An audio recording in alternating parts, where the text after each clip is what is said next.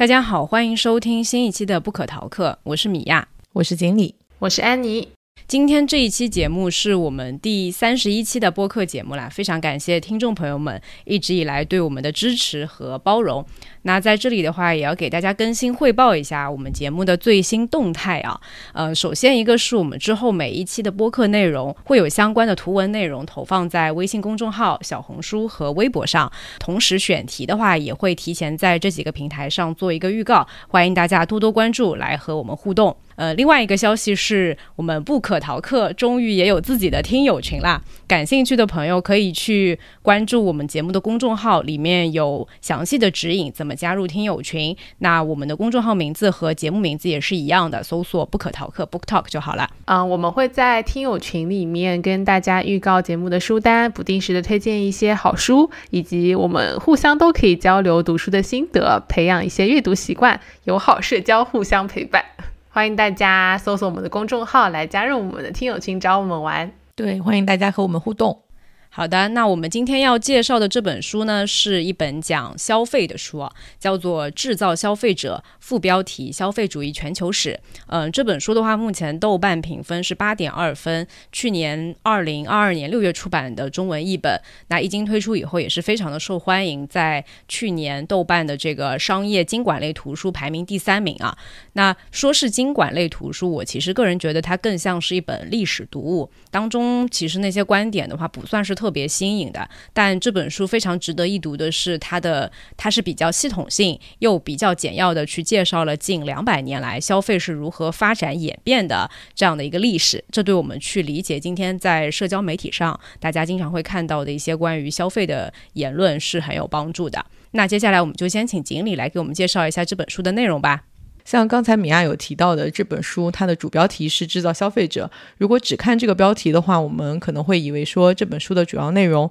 就是集中在描述商家是通过什么样的心理暗示来吸引他的潜在客客户，并且在他的客户当中制造需求的。但是当我真的去读了这本书之后，我就发现说这本书的内容其实作者用了更多的篇幅去介绍说人类的这个消费心理是如何在过去两百年的这个社会发发展。中建立起来的。从这本书当中呢，我就了解到说，原来我之前的一些消费冲动，并不是只是受到了商商家刻意而为之的广告宣传，或者是他们的商店陈设，而且有更底层的原因，其实是我们的社会已经从自给自足的农业社会来到了现代社会，而在现代社会当中，社会里面依旧有阶级，但阶级不再是由血脉而传承的了，每一个人都可以通过努力来获得阶级的跃迁，而证明你自己所处阶级的方式。就是你所消费的物品，同时，现代社会还会有发达的交通和无比细化的社会分工，这样消费者就会远离生产过程。而当我们不知道这些我们所购买的物品是如何生产出来的时候，我们就更有可能为造价低廉的商品支付昂贵的费用。我之前看这个标题的时候，以为这本书是一个心理分析书籍，其实像米娅说的，这本书更多的是一本面向大众读者的一个消费社会史。嗯，好的。那接下来请安妮来介绍一下这本书的作者吧。好的。安东尼加鲁佐，他是法国圣埃蒂安大学的讲师，在一个叫做 Coactis，就是这是英文的发音啊，在法语当中应该读起来不一样的一个实验室，他主持消费文化和市场新策略项目的研究。这是在国内全网能搜到的关于他的全部介绍。那出于好奇，我去搜了这个 Coactis 实验室的一个官方介绍，以下内容由 Google 翻译协助。嗯，先介绍一下这个实验室。这个实验室是安东尼加鲁佐他所在的这个圣埃蒂安大学的管理研究单位。他汇集了大约五十名终身教师研究员以及十五名博士生。这个团队的特点是，它是管理科学研究领域的多学科维度，就是它会包含一些战略、财务、营销、人力资源、信息系统等等。它的科学项目是研究组织的变化和行为者的行为，并评估他们与不同表现形式的联系。它围绕着四个研究方向，其中一个就是我们这位作者他研究的消费文化和市场新策略。那么我们的这位作者呢，他没有什么背景，说他是哪里出身的呀？我只能介绍一下他在这个大学的晋升路线。他是从二零一四年到二零二二年是在这所大学做管理科学讲师。从二零二二年起，他晋升了，成为 HDR 讲师。这个讲师的职称呢，是法国高校教师拥有研究指导资格，可以单独指导博士生或者作为主导师去研究一个课题的这个职称。在二零二二年，他被授权指导艾安蒂安大学管理科学研究，理解市场想象对实证和批判方法的方法论反思，一个非常拗口的主题。那我去看了一下他所发表过的文章和书籍，他在二零二一年有研究过超越音乐粉丝如何编造他们偶像的故事的一篇文章，还有研究过的是关于海盗职业的持久性和退出。这两个我觉得看标题都非常有意思。而且，其实我们今天读的这一本《制造消费者》的中文版和原版，并不是他出版的第一本书。他在二零一二年的时候就有和其他人出版过一本书，在二零一五年的时候出版了另外一本叫做《音乐明星的比较神话：歌迷如何创造他们的偶像》。二零二零年的时候，原版的《制造消费者》出版了，二二年出版了中文版。那么在二零二三年，他又有一本新书，名字其实中文官方的我并不知道，但是从翻译过来看，他聊的是企业家的神话。破坏硅谷的想象力。他有聊到今天的埃隆·马斯克、杰夫·贝佐斯，昨天的乔布斯和比尔·盖茨，以及一个世纪之前托马斯·爱迪生这些企业家，他们其实在我们的印象里是充满了想象力的。那么他可能就是从历史的角度，还有一路发展的角度来看，说他们是怎么样成为这些我们想象当中完美的企业家的。所以这本书如果等到有中文版，也是感觉是蛮吸引人的一个内容。这些就是对他作者的一个介绍。听起来这个作者研究了很多看起来并没有什么实际用途的东西，但非常符合白日梦患者的喜好。嗯，是的，而且他研究的东西，我觉得都是介于心理和历史之间的，有没有？嗯，包括他在这本书里面也是，其实写引用了很多，包括像心理学啊，还有一些呃历史的。当然是跟消费有关的一些历史啊，对，就看上去并不是像一个那种社会学的书籍，而多而更多的是像一个历史文化类的书籍。在我们今天正式开始介绍这本书的内容之前呢，我们照例就是有我们的这个闲聊热嘴环节啊。那关注我们时间比较长的听众朋友们都知道，我们是一个轻松向的播客节目，在读书的同时也非常爱唠闲嗑。那这里再给新来的朋友们说明一下。我们基本上每一期都会有这个闲聊热嘴环节，那这个环节主要是有两个作用，一个是让我们自己更快的进入到录制的状态，另外一方面我们也会分享一下跟这本书讲到的主题，呃，跟我们自己有关的一些故事和经历。所以，如果是想直接听书的内容的听友们，可以参照 show notes 跳转到后面的部分。正式的分享之前，我们要么先可以聊一下，看我们各自的消费观和跟消费有关的一些体验和故事吧。因为正好最近也是六幺八了嘛，我不知道你们六幺八买东西没有啊？要不要现在开始购物车大分享？锦鲤要不先来分享吧？我的这个购物清单可能就跟你们两个人没什么关系啊，我买的都是什么小孩的东西。嗯。我我买了一个东西，你们两个人可能难以想象。我专门买了一个小朋友的枕头的枕头皮。这一段好绕，什么叫枕头的枕头皮啊？就是枕头的衣服，枕那就是枕套嘛。对，然后就花了我六十四块，就是两片布，在我看来。但是它是有什么实际的作用吗？因为小朋友他那个头，他们比大人要害怕热，就会出很多很多的汗，所以他的枕套就要换的比较频繁。所以我就有专门在之前本来就有的基础上买了一个替换装，结果我没想到有那么贵，因为我在我我在想说一个枕头皮也就就是你买大人的可能也就三四十块钱嘛，在无印良品，百元以内应该还是可以接受的啦。我买的时候有一种哎这东西挺贵的，因为它就是我的我买的那个枕头那个店专门 买的，如果你再去买一个别的，它可能就不适配嘛，就感觉被套牢了。嗯，那那你会冲动消费吗？除了刚刚讲到给小孩买的东西，包括可能一些日用品，我们都会有一些囤货的习惯啊，什么纸纸巾啊，或者什么洗衣液之类的东西啊。我我经常在双十一或者六幺八这种有电商的消费节的时候，会买一些日用品会比较多一点。对，所以所以除开这部分还是比较基础的需求以外，我不知道你们会不会，比如说冲动消费。或者是看了社交媒体，尤其是呃小某书，对吧？一些种草平台的种草以后会去呃跟风买东西，你们会平常会会这样子吗？在生活里面？其实我买日用消耗品、护肤品这些，我不太会囤很多货，因为六幺八知道它会有促销，所以在前期如果有需求就会稍微延缓一点。只要不是用那么急，我可能就会等六幺八再买，但我不会一次买很多，因为我现在的消费观念是绝对不要囤货，囤货一定会浪费。其他我想买的是一个相机，相机也是买了又退了，因为我发现它的促销活动非常的不划算，可能在其他平台会更划算，但又发现其他平台一会儿有货一会儿没货，可能是他们的一种消费机制，所以现在暂时先不买。嗯，另外有一个包包是我觉得不是我本来原计划要买的。但我的包包好像一般来说都是在双十一呀、六幺八的时候，在可能最低价的情况下去购入，就是只是淘宝上看到他给我推送的一个首页，然后那个包包牌子也是我平时会买的，看到哎，我觉得好像没有这个颜色，然后正好也有段时间没有买包了，就把它加进了购物车。而且它像我觉得像淘宝这一些。带有消费券啊，满多少减多少啊，它就是一个让你多消费的机制。你想说，哎，我既然能凑上这个用六百块钱消费券或者四百块消费券的活动，那我就买呗，就是能够凑个几千块钱一起付钱。但其实你可能真的本来只是把它放在购物车，没有想要那么需要去购买的一样东西。嗯，是的，是的，我这些。不应该购买或者是可买可不买的大件，都是在凑单的过程当中买掉的。嗯，一般凑单不都是正好那个金额的嘛？相对来说价格不会太高的，所以你是会为了凑单而去支出一些大件商品的吗？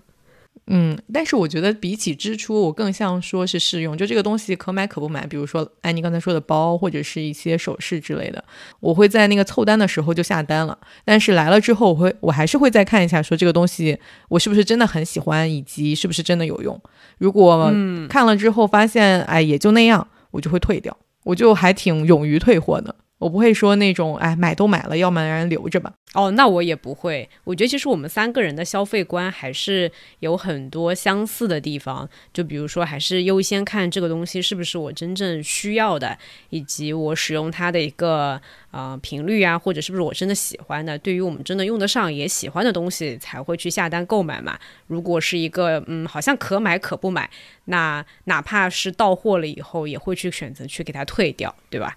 嗯，是的，我觉得我们三个人多少有点理智在身上，而且我我自己觉得啊，就是驱动我这个理智最主要的原因，一方面是消费力，肯定是一个原因，另外一个更重要的原因，其实是家里真的没有地方放，嗯，就是就是家里太小了。那这个限制因素对我来说，可能就是缺钱，对吧？有些就不买了。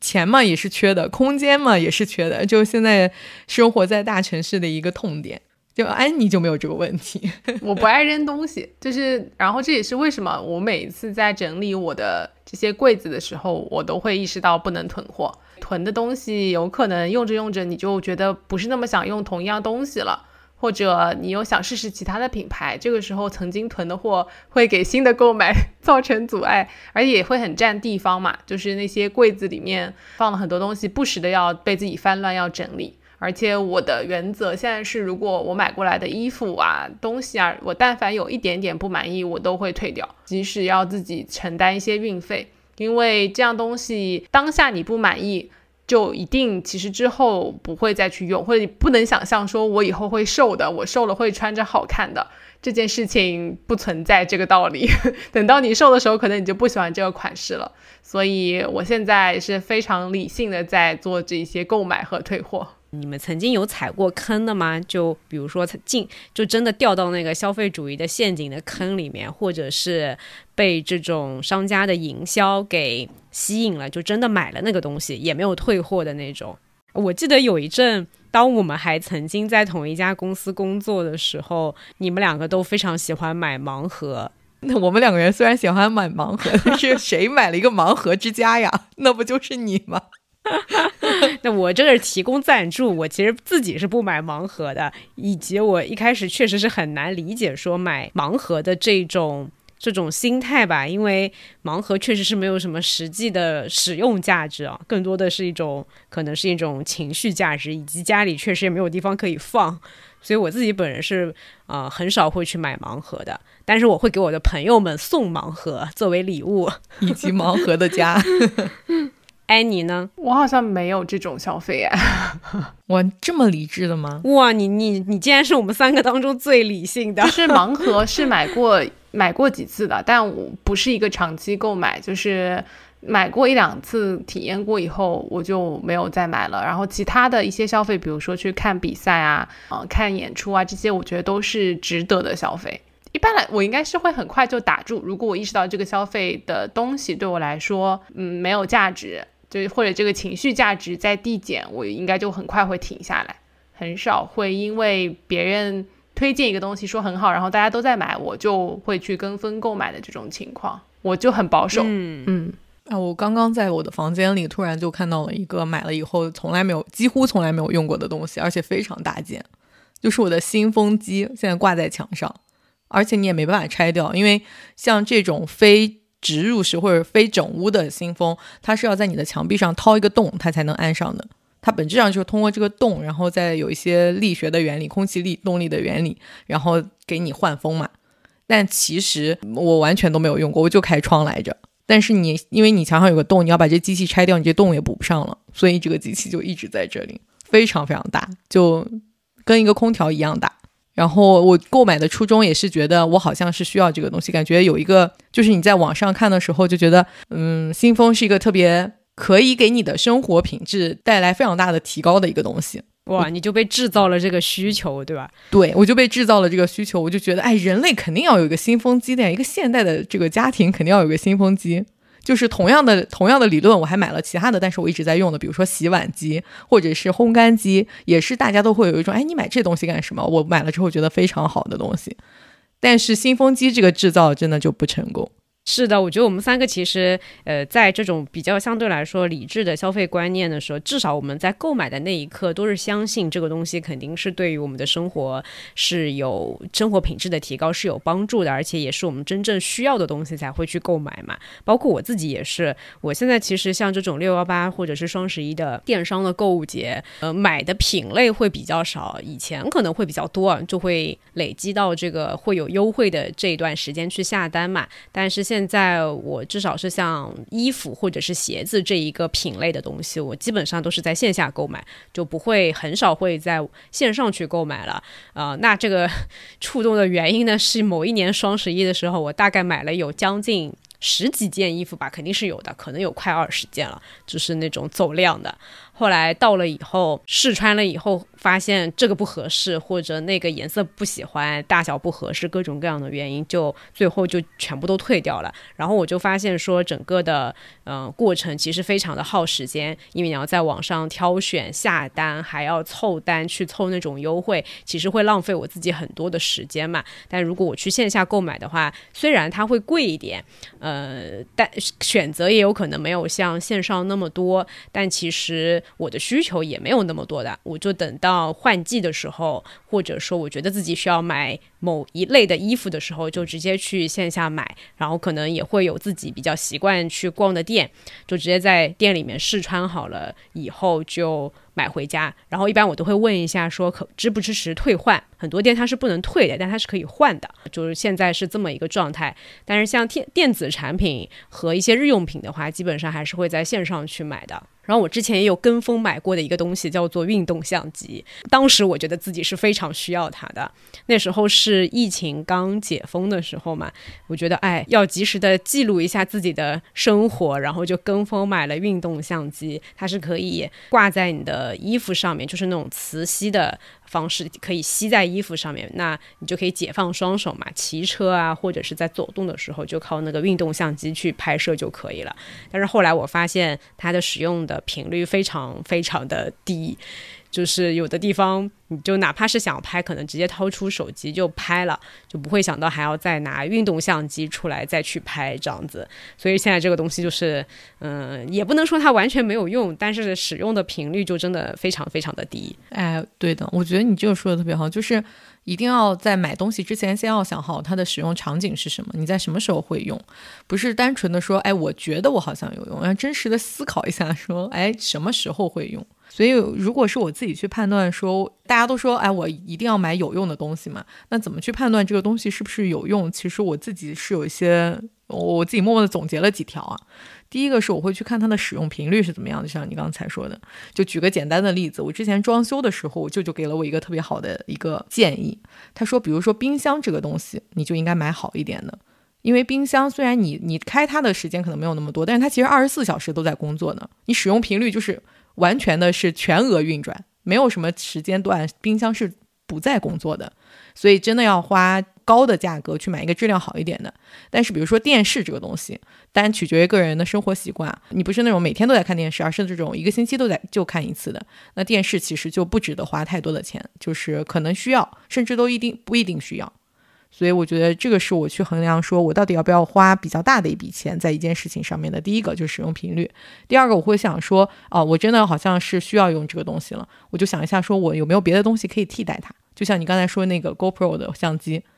我其实不需要一个相机，我可能用手机就能照了，然后我也没什么对于在照相这个领域要要进一步发展的这个技巧。那我我就尽量不去买相机。第三个我会想的是，它如果你去使用的时候，这个场合是不是会很重要？比如说买衣服，那工作上的衣服我就会比较愿意多花一点钱去买，因为可能会涉及到，比如说你一些比较重要的场合，你一些比较重要的会议需要去穿的。那平常的衣服呢，我们肯定就会相对来说不会花大价钱去买。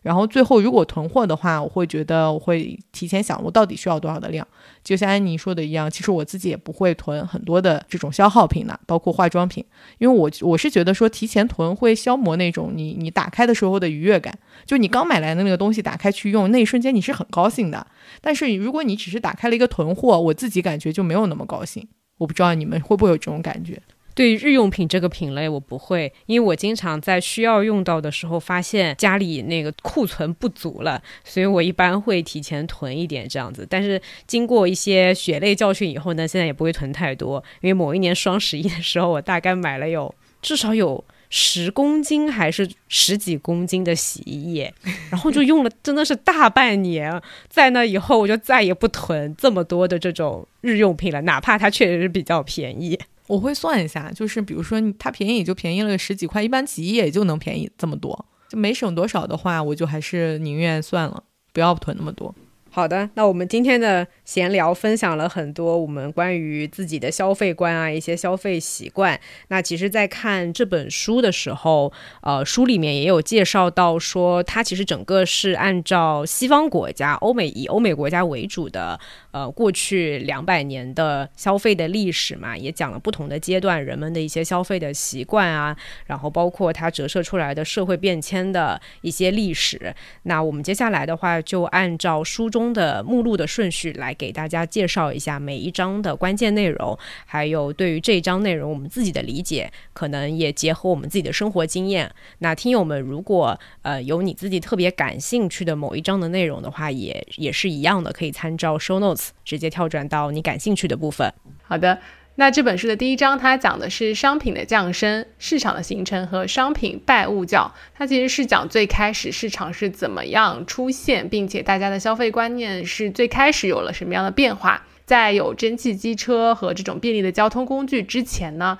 所有的这些运输都只能靠马蹄来决定，各种因素都非常的难以控制。那么快速的轨道交通，它打破了人们生活的小圈子，让整个世界相连，人们也得以摆脱了自然条件的束缚，在物质追求的道路上会越走越远。在新型的经济模式当中呢，生产不再是为了内部消费，而是为了销售。就人们不再是为自己生活需要吃什么而去种什么，而是说这个世界他们有一些什么样的需求，我就去生产什么。金钱驱使着人们把商品销往各地，市场建立起来了，大众心理也发生了变化。我们既是生产者，也成为了消费者。这种新的经济模式会让人跟市场紧紧相连，也把生产和消费彻底分离了。消费者们并不了解商品的生产过程，也就无法衡量其成本、构造、所需劳动力以及生产背后的困难。人们只能以一种虚幻的方式去理解它们。所以看到这一段的时候，我就开始回想我手边所有我购买过的每一件商品。我有两个很强烈的感受。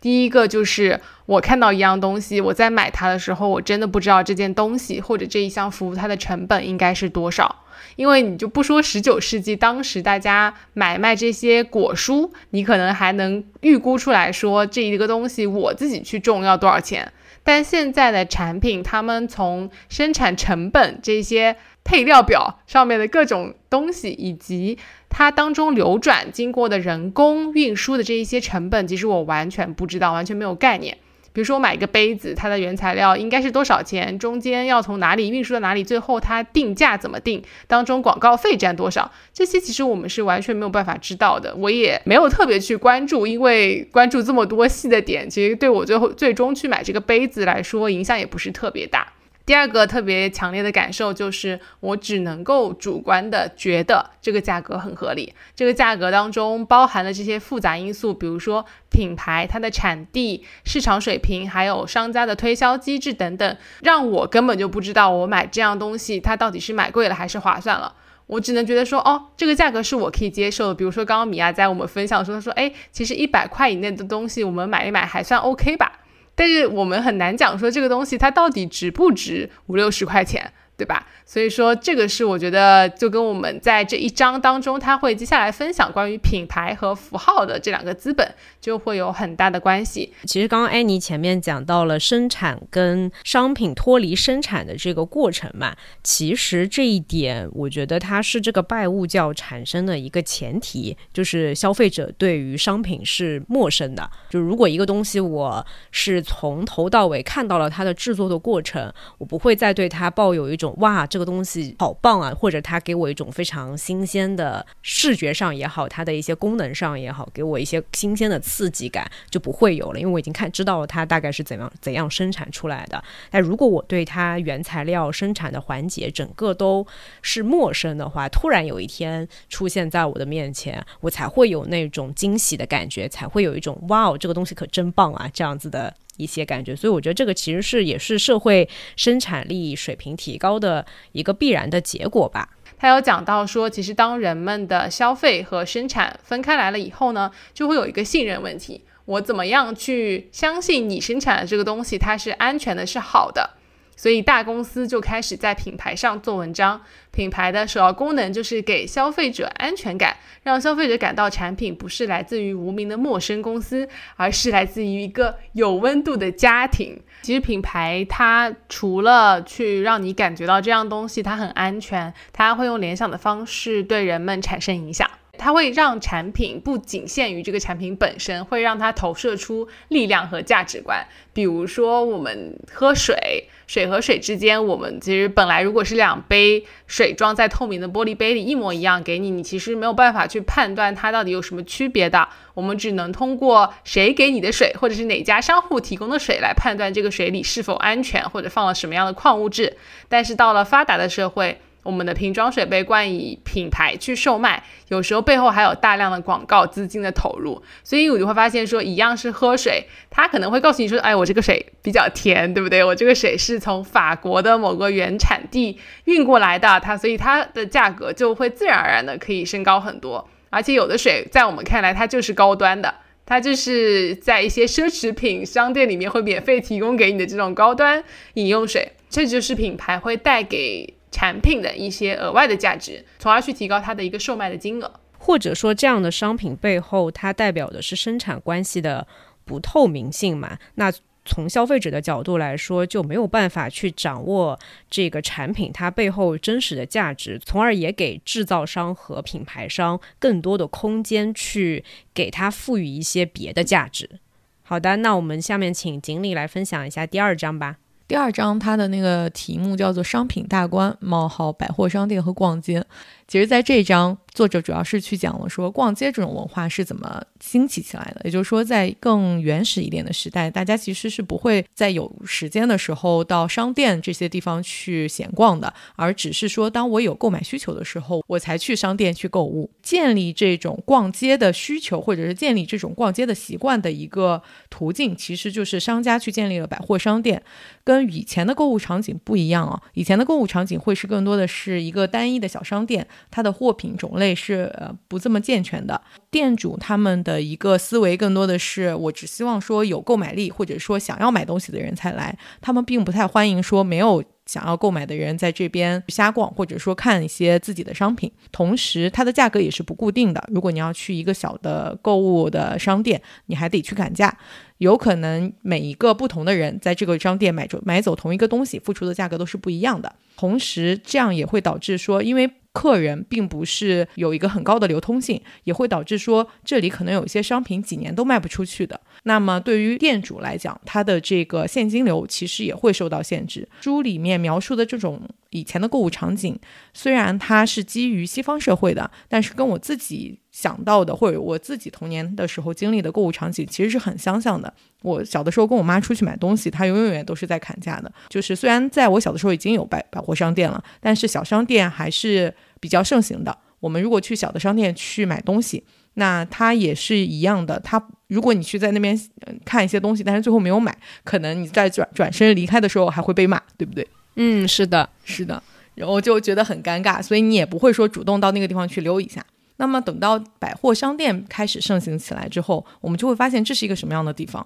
首先，它的品类非常的琳琅满目，而且。从作者的角度来讲，他说价格低廉，这个地方我是自己默默打一个问号的。但是不可否认的是，在这个地方，它的商品流动性会更高，然后它会非常的推陈出新，每一个季度可能都会有一些新款上线。同时，这整个商店的一个布置都是非常明亮的，它会相伴随的有一些除了。卖商品以外，其他的服务，比如说美容店这种卖下午茶的地方，或者是餐厅。所以说，其实人们可以在这样一个百货商店里面，不仅去满足自己的购物需求，还可以在购物累了之后满足一些其他的需求。于是乎，商店从一个卖东西的地方变成了一个可以社交的地方。甚至我们现在在很多百货商店里面，都会看到一些专门的休闲区域，他们也许会办一些展览，还会做一些演出，都是有可能的。所以说，百货商店实际上它的作用是什么呢？用作者的话来讲，他说，百货商店其实起到的一个作用是解除了消费者和商品之间的一个中介角色，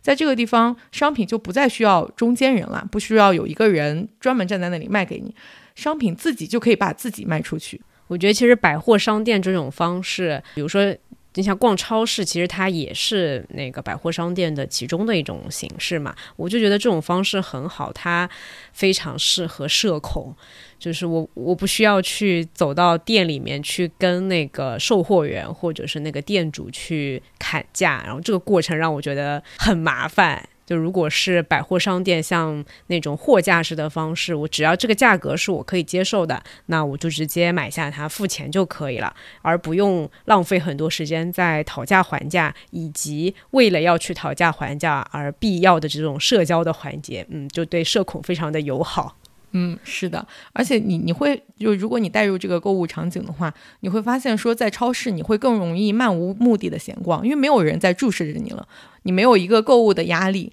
很多的消费需求其实就在就是在这种漫无目的的闲逛当中产生的。对对对，这种没有什么人来注视着你的环境，反而会让我买更多。我感觉，如果我是走到一家店里面，那个店员一直跟着我，非常热情的推销，说啊，你这个要不要啊？那个要不要？你可以试一下，尤其是买衣服这种，你你可以试一下，不买没有关系嘛。这种会让我觉得很抵触吧。哎，我现在已经开始慢慢的摆脱这种尴尬了，就是我现在能很大方的走进一家店，然后在那边试个四五件，发现都没有合适的，然后掉头就走。但是，要如果要找号码，或者是说就这个东西找不到的时候，还没有人理我，我就会有一点难受。店员跟你的接触应该是恰到好处的，他就发现了你需要人，他就马上伸手；你不需要的时候，他就默默的在一边。这就是关于第二章的一个介绍。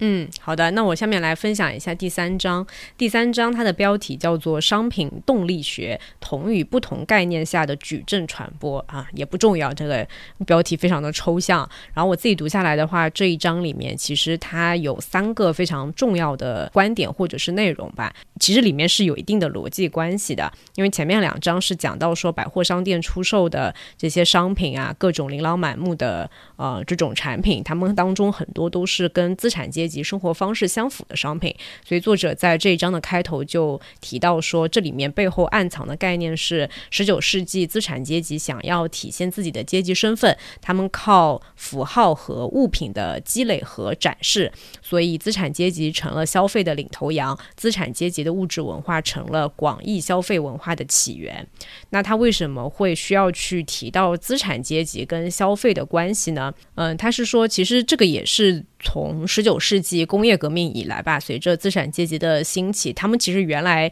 原来的封建社会可能就是贵族跟平民。对吧？但是当工业工业时代起来了以后，资产阶级兴起了，他们并不甘于处在两个阶级的中间地带。用作者的原话说啊，就是努力争夺社会文化威望的战场。在这场战斗中当中，财富是必要但不充分的条件，金钱只是一块敲门砖，更重要的是文化教育和行为举止。概括一下的话是说，资产阶级他们为了要在这样的社会当中去形成自己的话语体系，他们。们就会通过，就是体现在物质文化去去反映这一点。就作者的原文是说，资产阶级信奉一套占有体系，物质的占有就是他们存在的方式。他们用财产、动产和不动产来证明自己的品位，这也让模糊的阶阶级边界变得清晰了。资产阶级注定要一直生活在竞争中，而竞争的主要体现就是他们居住的房子。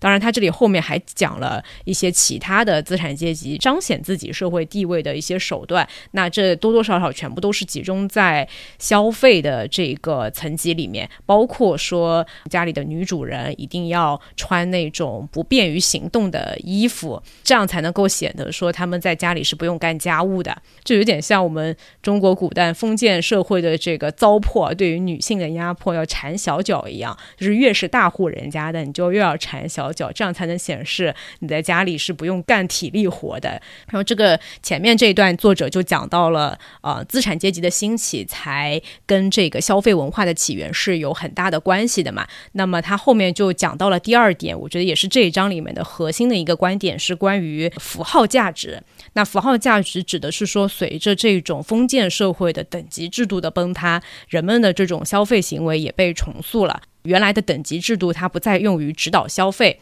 市场机制影响着商品传播的方式。这是一套流动的体系，人的消费活动不再取决于他生来优越与否，只取决于他拥有什么。呃，解读一下，就是在原来的封建社会当中，呃，是有严格的这种等级制度的，什么阶级的人他可以用什么样的东西是有非常明确的规定的。但是随着社会的发展，原来的这一套等级制度被打破了，新兴的资产阶级、工人阶级出现了以后，呃，人们相对来说是比以前更加的民主化了。那这时候用什么来区分各自的身份呢？就是用到了商品的这种形式，或者说是消费的这种形式。你买的东西是什么？你们家住什么样的房子？开什么样的车？穿什么衣服？来决定说你所处的社会地位是怎么样的啊？简单的可以是这样的去理解。所以在这种新的社会模式下面，嗯，阶级地位关系它并不是一成不变的，人们的地位是依附于市场，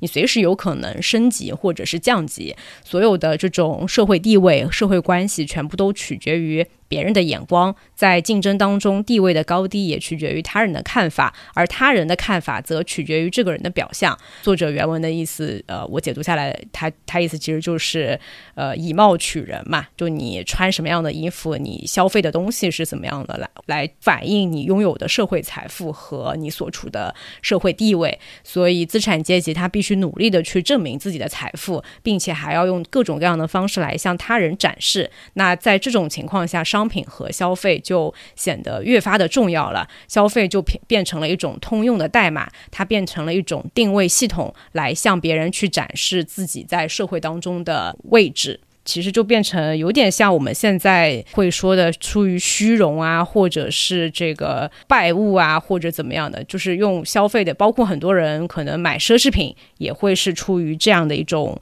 这样的一种心态啊。这种观点，我觉得其实在现在并不稀奇，网上也有很多去批判这种为了符号价值或者为了虚荣而去消费和购买的行为。但是我在这里其实是想提出另外一个观点，或者说也是我准备这一期的内容的时候，去网上看了刘琴教授啊讲消费的那几期节目嘛。他在他那个节目当中也有提到这本书，并且他提出了一个问题，是说，嗯，这种符号价值或者是因为符号价值而去消费的行为，真的有那么不堪吗？就真的有那么不对吗？就人不可以为了这种符号价值去消费嘛？我当时听到这个观点，觉得，哎，好像也是哈。我看到这里也是想的同样的一个想法，就是我之前也是会觉得，我觉得从本能上，或者是说比起大家刻意的去消费奢侈品，我自己是有一点刻意的不要去消费奢侈品，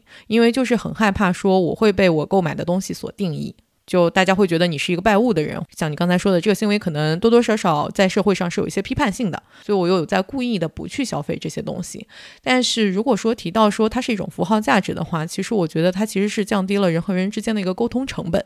就是有的时候你需要我我使用这个东西来很快速的去表达一个立场。去购买一个物品来证明自己的所谓的社会阶级，或者是说去定位自己在这个社会当中的所处地位的一个东西，那就是其实有有一些快速的这个价值在。看刘琴教授讲这一段的时候，也是非常认同他讲到的一个观点啊。他原话是这样讲的：他说，人就是意义的动物，符号的动物，象征性的动物。就他指出的一个观点是说，我们。批判的并不是说给这个商品去赋予一个符号，去赋予一个象征的意义，这本身是无可厚非的，因为人他就是需要意义的。如果人不追求意义的话，那跟动物也没有本质的区别。而且随着社会生产力水平的发展，我们从买一样东西，我真的就是为了实用性去使用它，或者。呃，它是一个这种实体的商品，到现在可能我们买的都不不一定是实体的商品了，对吧？我可能就是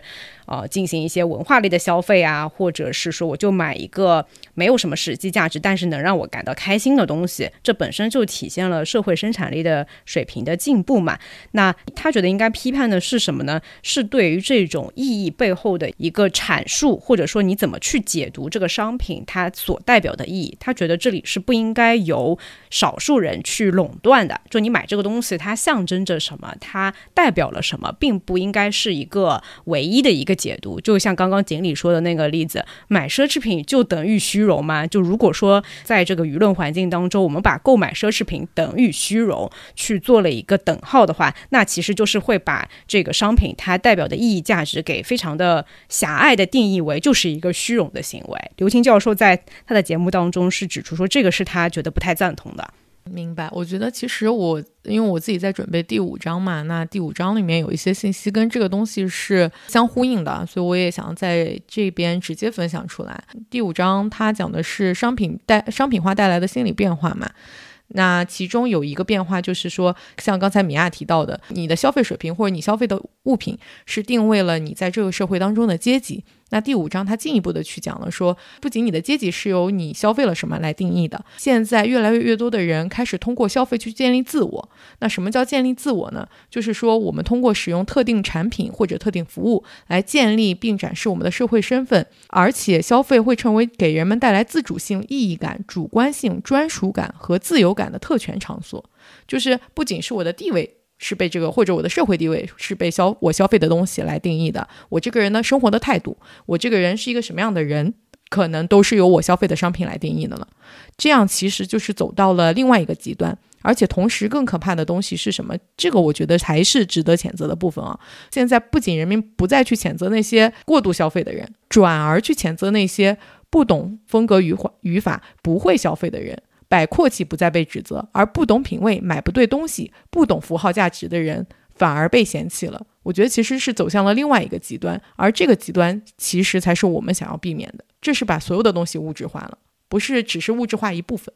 嗯，是的，是的，感谢锦鲤的补充。那我来接着讲一下第四章。第四章它讲的是关于商品的幻影图像在日常生活中的入侵和扩散。在十九世纪末，杂志的出现是使图像的双重性得到了完善。其实 magazine 这个单词它是源于法语的 magasin，它是商店。那这个单词呢，它最初的意思是货物仓库，与仓库中的货物的流动性相似。杂志当中的图像它也是流动的。不断的冲击着读者的视觉和心理。杂志它本身是不断的在更新我们的购物欲望的。还有讲到说杂志和广告的一个共生的关系，因为杂志和广告他们是拥有共同的目标，就是要培育消费习惯和消费文化。广告呢，它只在推广特定的品牌和产品，而杂志则是更普遍的去灌输给人们日常的消费理念，从而间接为商家的利益服务。这一种手段之所以有效，是因为人们看不出杂志的内容是否与广告有关。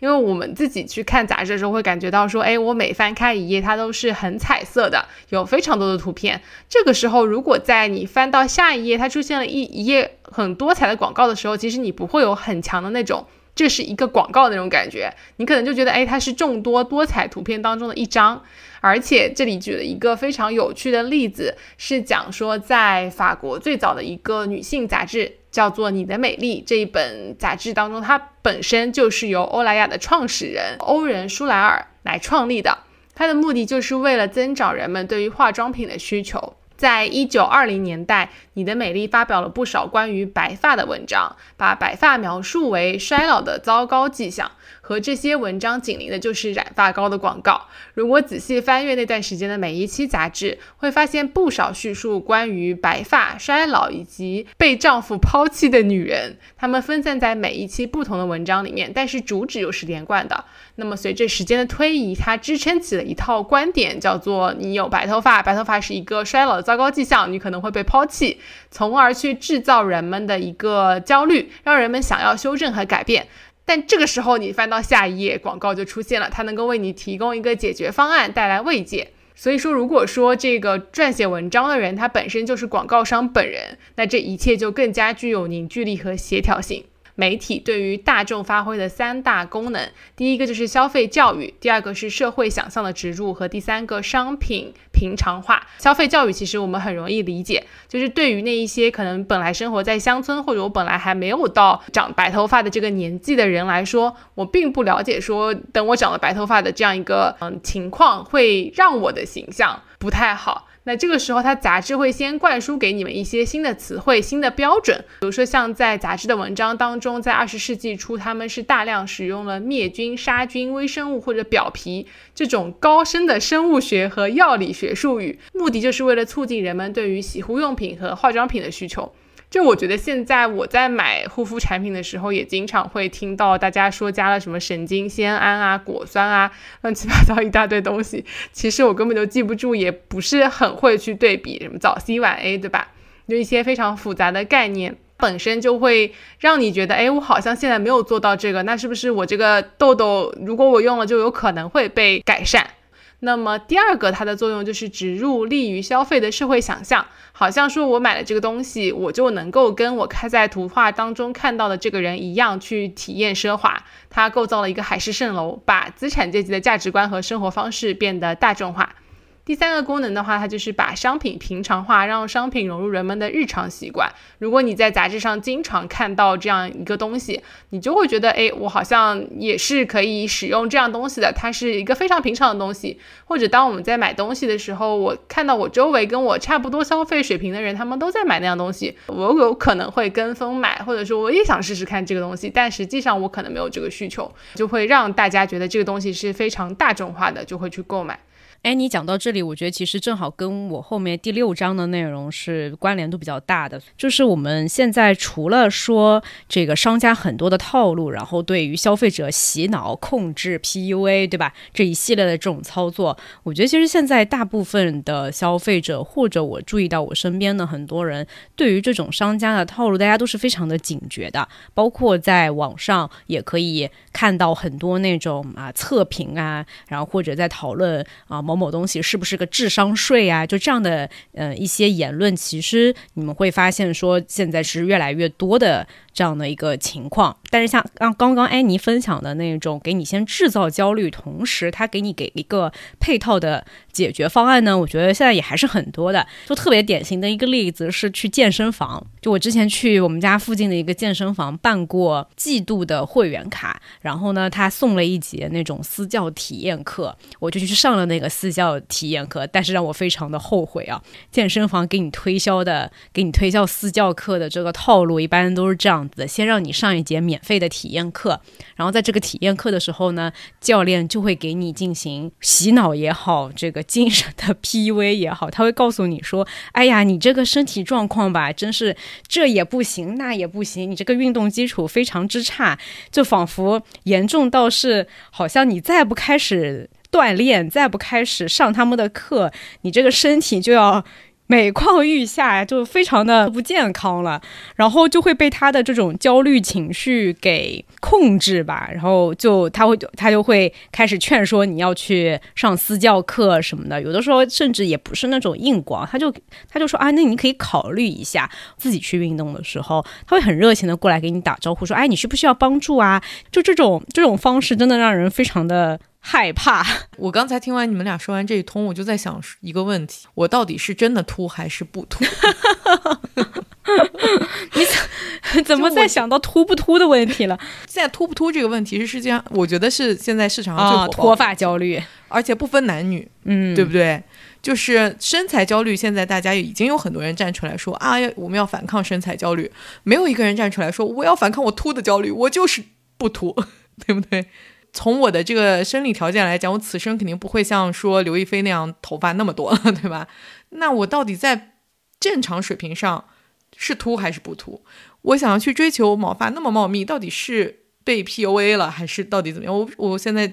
老搞不清。我觉得刚刚锦鲤的这种纠结的心态，正好是反映出来了。消费主义它并不是一个特别可怕的东西，就是你会发现它并不是只有一种观点的，会有人、会有商家、会有品牌商告诉你，哎，我们这个东西怎么怎么好，他会来劝说你消费，对吧？但是我们也其实会发现，说一直会有另外一种言论来警醒我们，哎，你不要掉到商家的陷阱里面去哦，他们其实是想要控制你，就是想要赚你的钱，就是想要给你洗脑，他一直会有这样子对立的言论在整个消费主义的社会当中。所以从这个角度来说，他可能也没有那么糟糕吧，不至于被批判的一无是处啊。我是觉得，我们每个人多多少少都会有一些自己的弱点嘛。我也有冲动消费的时候，我也有那个激情下单的时候，对不对？而且我觉得现在大家是会比较多去看测评的，不带恰饭的测评还蛮好的。它是能够真正的去给你分析你的需求是什么，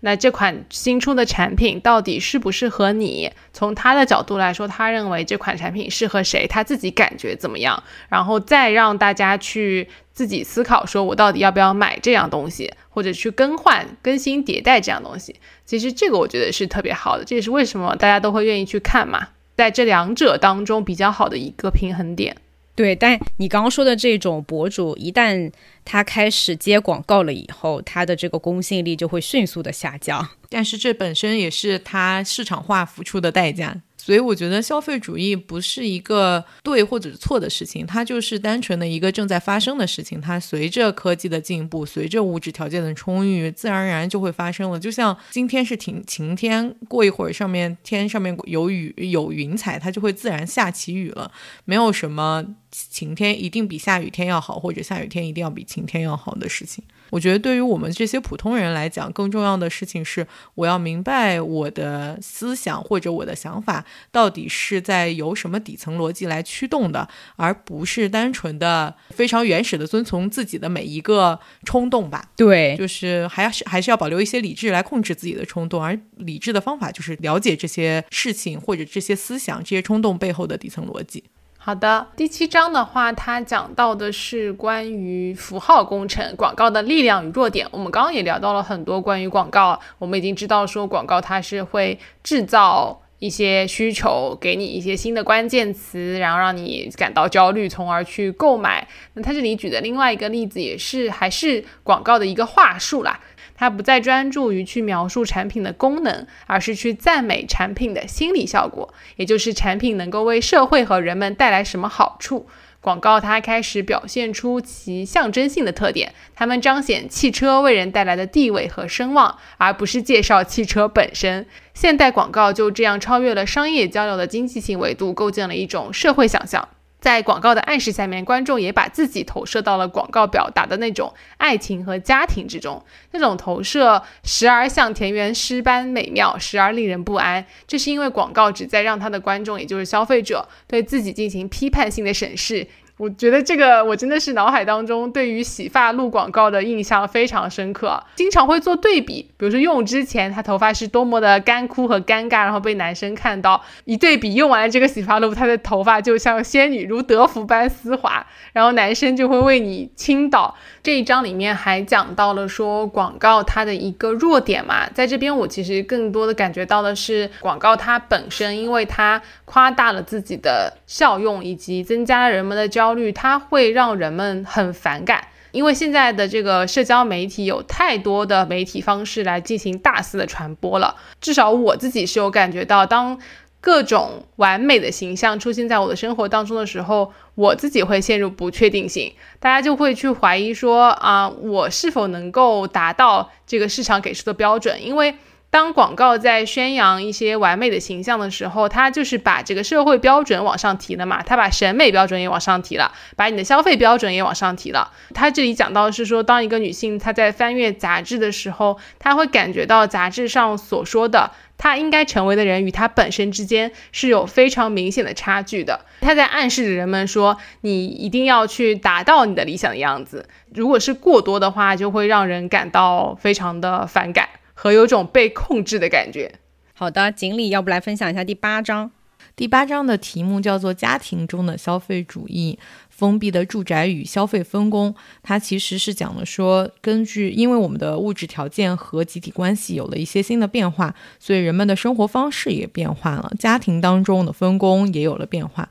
导致我们产生了更多的消费需求。那具体是怎么样子的呢？更原始的时候，因为大家的这个物质生存条件其实比较低，那相对来说，大家的一些现在很普遍的需求，比如说我对清洁的要求，或者是说我对于住宅空间的要求，其实都没有办法得到满足的。但是随着物质条件的进步，那人们也越来越多的会对这些事情产生更多的需求，更多的需求其实也就产生了更多的消费。比如说我是一个务农的人。那么对于我来说，我的住宅其实是有两部分功能的，一部分可能是我生活生存的功能，第二部分还要去储存一些我们的这个务农的工具，其实有一些工作的属性在里面。家庭当中的分工也出现了变化，之前的时候，大家工作和生活都在家住宅这个空间的时候，不管是家庭家里的女性或者是男性，都会参与到家庭的劳动当中来，因为所有的劳动都是不分家的。但是因为现在更多的社会分工，导致男性要不断的在外面工。作，他们不会到家里，回到家里来，他们在家里待的时间非常少，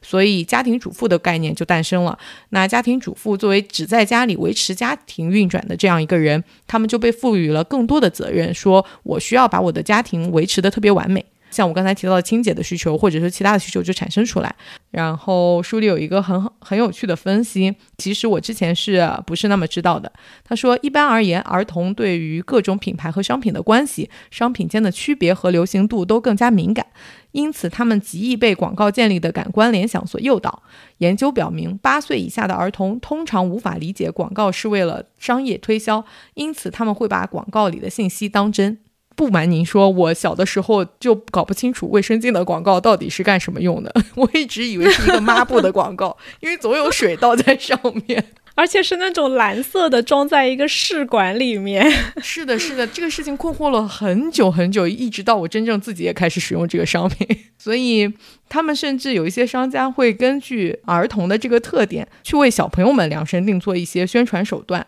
书里就提到一个例子，说在某一个招商文件里面，美国男孩杂志就把男孩子们称为直销人员，他们有无穷无尽的能量，而这些能量可以为品牌所用。当男孩想要某样东西的时候，他会闹得所有人都不得安生，直到他们如愿以偿。小男孩往往健谈、热情，喜欢技术性商品，还能迅速记住推销话术，并向全家所有人介绍。因此，他们引起了广告商极大的兴趣。无论是收音机、留声机、冰箱还是汽车，都可能通过他们来促成销售。我就觉得，我看到这里，我就觉得哇，他们不仅小朋友们能卖小朋友的东西，你给他卖一些小马小马宝莉的周边，或者是这个花园宝宝周边，他还能帮助这个商家来卖冰箱、留声机和汽车。以后你儿子跟你推销说。妈妈买买那个什么什么吧，你就知道了啊，他也是被种草了。你们想想看，小宝有一天长大了，站在那里说：“妈妈，我觉得这个冰箱特别好。” 这个场景是不是巨诡异？嗯，好的，那我呃，那就到了第九章。嗯，第九章它讲的其实是关于青年文化和从众焦虑吧。在西方社会，大概是一九六零年代，人们普遍产生了一种叫做意义危机。那这种意义危机的话，它是怎么产生的呢？在新兴的大众社会当中，自主性和个人自由更加难以维护，这也许是年轻人有如此大情绪的原因。一九五零年代，生存焦虑无处不在，人们生活在工业的影响下变得标准化，在大型公司的控制下，工作与消费占据了人们生活的一半。现代社会是组织性极强的社会，破坏了不少个性。自一九二零年代以来，广告又为人们增添了许多的焦虑：微笑和整洁的家庭，奇妙的家用电器，完美的住宅，修剪整齐的草坪。锃亮的汽车，这些场景成了美好生活的模板，但这也是一成不变且毫无个性的噩梦。人们的自主性被掩埋在了从众行为之下，于是人们产生了普遍的意义危机。作者在写的时候，更多的是聚焦在年轻人的这个群体上面，他们更多的会渴望一些有自主性和个性的产品。品牌商和商品制造商们去转变了他们的广告策略，就讲到说，在二十世纪上半叶的这种广告活动的话，更多的是一种居高临下的声音来向大众来展示新的产品嘛，就告诉其实就是告诉消费者啊，我这个广告怎么怎么好，你们应该是买怎么怎么样，你们应该去买这个产产品。但是这样的一种广告模式的话，在一九六零年代崩溃了，广告修辞从此发生了巨大的变化。那其中最能体现这一变化的广。告就是一九五九年由恒美广告公司为德国汽车品牌大众制作的广告。就它这个广告讲的是什么呢？它讲的就并没有像其他的汽车厂商一样去宣传，哎，自己的汽车多么的豪华，多么的实用。它反而是推出了非常不一样的一个广告的形像。大众汽车采取了相反的表达方式，推出了极简的黑白广告。广告中的汽车以小巧而低调的方式出现在大众汽车最著名的广告中，展示了甲壳虫汽车。广告里的车子很小，孤零零地待在空白页面的中间。这个就跟它区分于其他的那种汽车，其他的那种美国的大品牌。但是作者其实对于这样的一类广告提是提出了一种批判的思想的。他说这一类广告提出了一个悖论，他号称某种新的消费方式是为了不要让人们被旧有的消费所捆绑。那这个看起来有一点荒唐的论点，完美的消解了人们对消费的批评。广告口号依然存在，但它更多的强调的是自。由，而不再是卓越。他们的言辞从“我们的产品是最好的”这样一类说法，改为了鼓励消费者做真实的自己。然后他说，这一类说辞的策略用得非常好的，就影响了后面很多的品牌商，包括像一九六零年代以来这种例子就数不胜数。他说，苹果公司的品牌资产就十几年来一直都是在各种跨国公司当中名列前茅的。那他们从成立以来的话，苹果公司就一直。喜欢讲故事，而这些故事都是致力于建立和维护该公司的叛逆的形象。他们目标是告诉大众说，苹果公司不是一家私人盈利公司，而是旨在帮助人们凌驾于最强大的机构之上。他们的言论都是恪守着反主流文化的信条。仿佛是拥有艺术家、反叛者的身份，而消费者通过购买苹果电脑彰显自己的个性，那他们就会像苹果公司的口号一样有不一样的想法。最后，他在这一章的总结里面是说，就是因为有了这样的一些反叛意识的品牌，整个市场呢也不再像以前那样用家长的口吻来说教了，他们摇身一变，以各种方式来迎合时代思潮的变迁。正是由于这种一九六零年代的变化，那些。被认为不正常的边缘群体成了品牌们争相联合的对象，也给品牌带来了无价的象征资本。我觉得这个其实它虽然说的是一九六零年代的故事，但放在我们今天也依然都是适用的。虽然看起来是呃制造商或者呃品牌方在去迎合消费者的一些需求，但说到底还是为了让消费者多消费，对不对？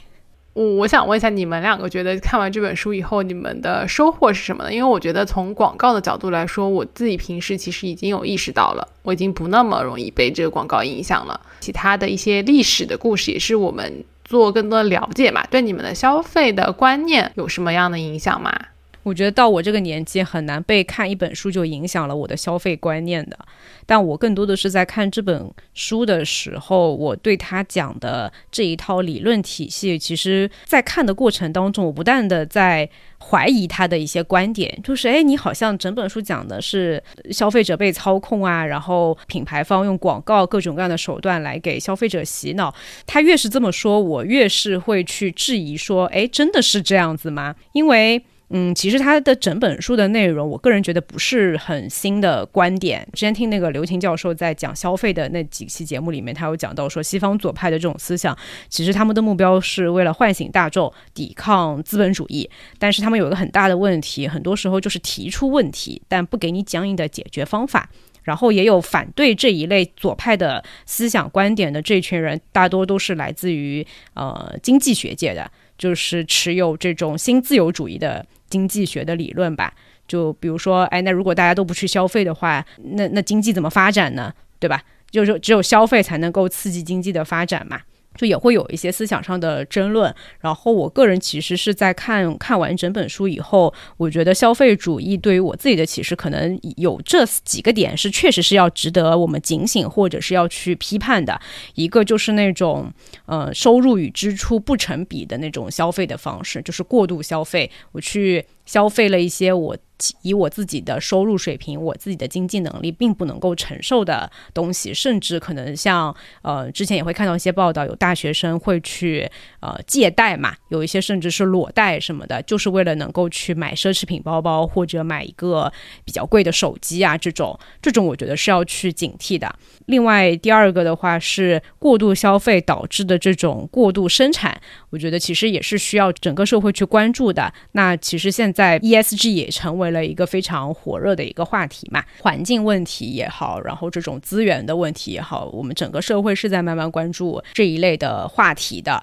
还有第三点是在看这本书的过程当中，因为作者也有讲到说资产阶级的兴起啊，然后通过符号消费、符号意义，然后整个就制造出了一种新的等级。这种新的等级制度也是让我会觉得说应该要去警惕的地方，就用消费来代表。社会体系来代表一个人的价值，这样当他成为一个主流的思想，就是如果这个社会上的大多数人都认同这样的用消费去建立起来的新等级的话，我会觉得是有问题的。但如果它并不是一个统治性的一个思潮，或者说社会上依然是有人认同、有人被消费主义裹挟、有人会去警惕消费主义给人们带来的各种各样的社会问题也好，啊，个人生活问题也好，那我觉得其实它就不是一个特别严重的问题。我觉得米娅讲的好大，有点厉害。我是看了刘琴教授说的，他讲的那个，当然他讲那个太学术和嗯有一点抽象，试图理解了一下。就是有好有坏吧，都我我觉得整个关于消费主义的讨论应该是多元化的。如果有一天就是所有的观点都是一边倒的话，我我对于这种一边倒的状况是比较警惕的。那不管它倒向哪一边，是的。但是你如果从行动上来讲，你支持哪一边呢？行动上就是理性消费嘛。不过我觉得疫情以后啊，我我的消费观念一个很大的改变就是以前我会更更加注重实用性，现在就是。开心就好，只要买这个东西是能够让我感到开心的，同时它也是在我的经济承受范围之内的，或者包括周围的其他人的一些消费的习惯。以前我会评判别人，现在我其实就比较少会带这种评判的目光去看待别人的消费行为了。我觉得，嗯，他自己承受的，他的经济能力能够承受得起，而且他也喜欢，那就可以了。千金难买我喜欢嘛，对吧？突然发现情绪价值的重要，在疫情之后。以前我觉得有很多人会很崇尚那种极简的生活方式，但是我相信疫情多多少少是改变了一些大家这种观念的。就是极简吧，你在有些时候呢是会给生活造成一些不便利的地方。我觉得我也崇尚极简生活，但是我的极简生活可能跟大家不一样。我的极简生活就是尽可能的不要让我干活，这就是能用机器代替的劳动都要让它机器化，就是我的极简生活。你这是极简，你这就是不想上班。但我觉得看了这个书之后，多多少少对我的消费观是有一点点改变的。我就我觉得我没有原来那么拧巴了，就是像你刚才说的那样，就是我们可能以前会对那些买买买的行为有一些这种，我觉得我可能没到批判，但是我会觉得有点拧巴，就我自己也想买，有点想买，但是又觉得好像并不值。我每次看，哎，这个包跟我们家冰箱一个钱，我就会觉得，哎，算了，或者甚至嗯要三个冰箱了，我都有一种我的天。我现在就 对我看了之后，我就嗯觉得，像我们刚才在聊到那个第三章和第五章的时候 说的那样，这个东西其实是有一定的符号价值在里面的。它在有一些场合是能帮到你一些的，不是说你需要达到一个什么地位或者怎么样。我觉得更多的是帮你省掉一些解释的时间，就是你需要有一些东西来跟某一个群体迅速的达成话语一致。我觉得那这个钱似乎也是有一些价值的，也是可以花一花。不是个问题，不用那么拧巴，不然的话，你就要花付出更多的时间来去解释你的价值观。对，也有可能是因为我们的时间越来越值钱，对于价格我们就变得相对来说没有以前那么敏感，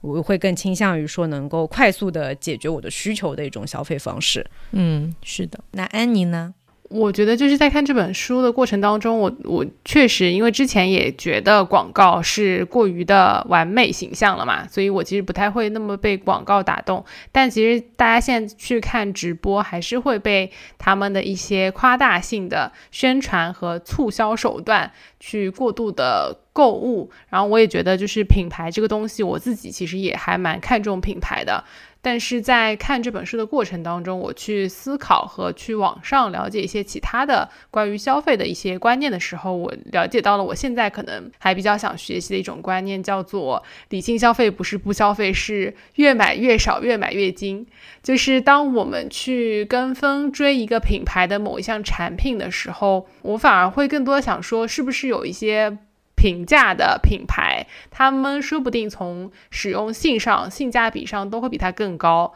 对于我来说，我更理性的消费应该是去选择一个最适合自己的东西，而不是去选择一个有品牌大家认可，但它其实对我来说使用率不会这么高的一样东西。当然，这个确实会花更多时间去研究，你也很难讲说你能够找到最适合自己的。但是如果有一些评价能够替代东西，我会更愿意现在去关注这个东西本身好不好和适不适合我，而不是关注说这是一个贵妇产品，然后你年龄到了你就应该。要去买它，不然你就可能会变老。觉得这种被控制的概念，还是能够从这本书读的过程当中比较明显的去反思的。嗯，好的，那我们今天的分享就到这里啦，也欢迎大家到各大平台上去关注我们的社交媒体的账号，然后多跟我们来互动。想要进听友群的听众朋友们，可以去关注公众号，记得要加我们的听友群哟。那就今天分享到这里啦，拜拜，拜拜。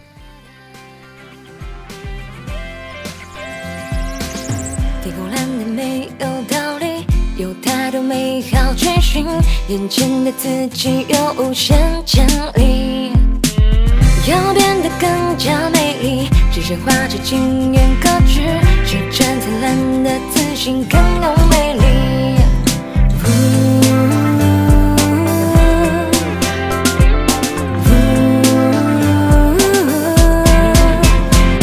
我要开开心心